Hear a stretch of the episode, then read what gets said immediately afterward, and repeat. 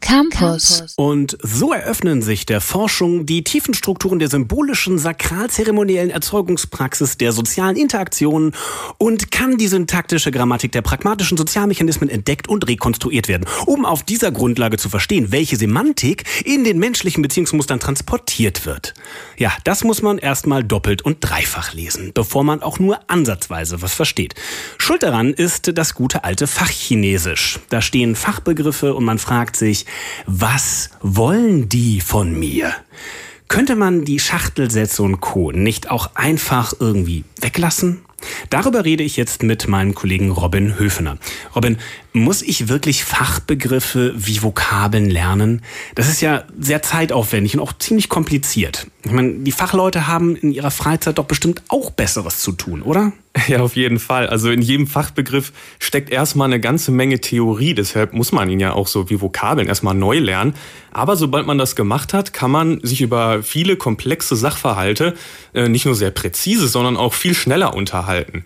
Das kennen wir auch hier im Radio. Also äh, wenn du mir zum Beispiel irgendwie sagst, mhm. wir machen später noch einen Aircheck, dann geht's nicht irgendwie um die Feinstaubbelastung hier in Köln, obwohl die ja durchaus bedenklich ist.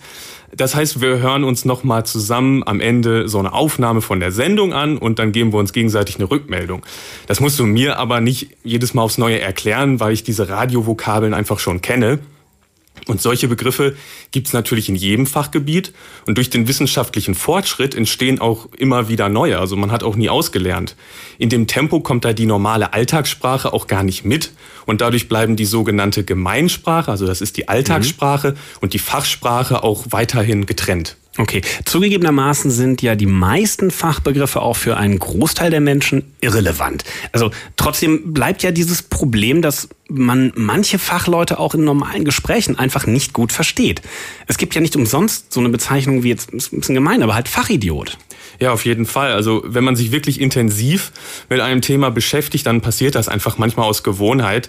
Das kennt man ja auch irgendwie, ne? Dieses Phänomen, mhm. dass man einen Begriff so gut kennt und dass der so selbstverständlich wird, dass es fast so ein bisschen schwer fällt, den überhaupt noch mit normalen Worten zu erklären.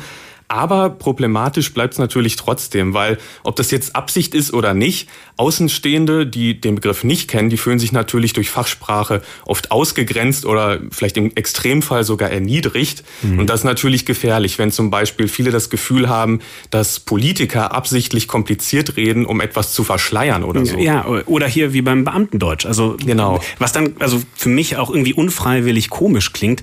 Da leidet also mitunter auch die Verständlichkeit. Also ich, ich kann die dann in ihrem wirklich merkwürdigen Expertendasein nicht mehr so richtig ernst nehmen, wenn man es auch nicht wirklich verstehen kann. Ja, und genau dann geht eben das Konzept der Fachsprache gehörig nach hinten los. Die Experten haben ja selber auch ein Interesse daran, verstanden zu werden.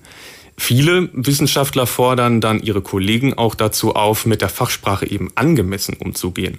Wissenschaftler wollen ihr Wissen ja auch weiter vermitteln, zum Beispiel eben an Universitäten. Und die müssen ja auch ihre Forschungsprojekte erklären, wenn sie auf ähm, neue Forschungsgelder oder sowas für ihre Projekte hoffen. Außerdem möchte man natürlich auch keine Missverständnisse zwischen Experten aus unterschiedlichen Disziplinen. Da sind ja gegenseitig mhm. quasi auch Laien. Und da haben dieselben Wörter dann teilweise, obwohl man die kennt, eben unterschiedliche Bedeutungen. Allein wenn man sich mal zum Beispiel das Wort Atlas anguckt, da kann man einfach mal nach googeln, da gibt's in jedem Fachbereich im Grunde eine andere Bedeutung. Und ähm, durch soziale Netzwerke ist der Kontakt zwischen Forschern und Interessierten natürlich auch noch mal viel direkter geworden. Früher waren da immer die Wissenschaftsjournalisten zwischen, die im Grunde übersetzt haben. Und jetzt ist das eben nicht mehr so. Und da ist es immer wichtiger, dass sich die Experten auch selbst wirklich verständlich mitteilen können. Ja, ganz ohne Fachlatein kommt man also nicht aus, wenn man kurz und präzise über komplexe Themen reden möchte. Aber viele Forscher haben auch selbst ein Interesse daran, ihre Ergebnisse verständlich zu vermitteln. Über die Vorteile und Probleme mit Fachsprachen hat uns mein Kollege Robin Höfner informiert www.kölncampus.com www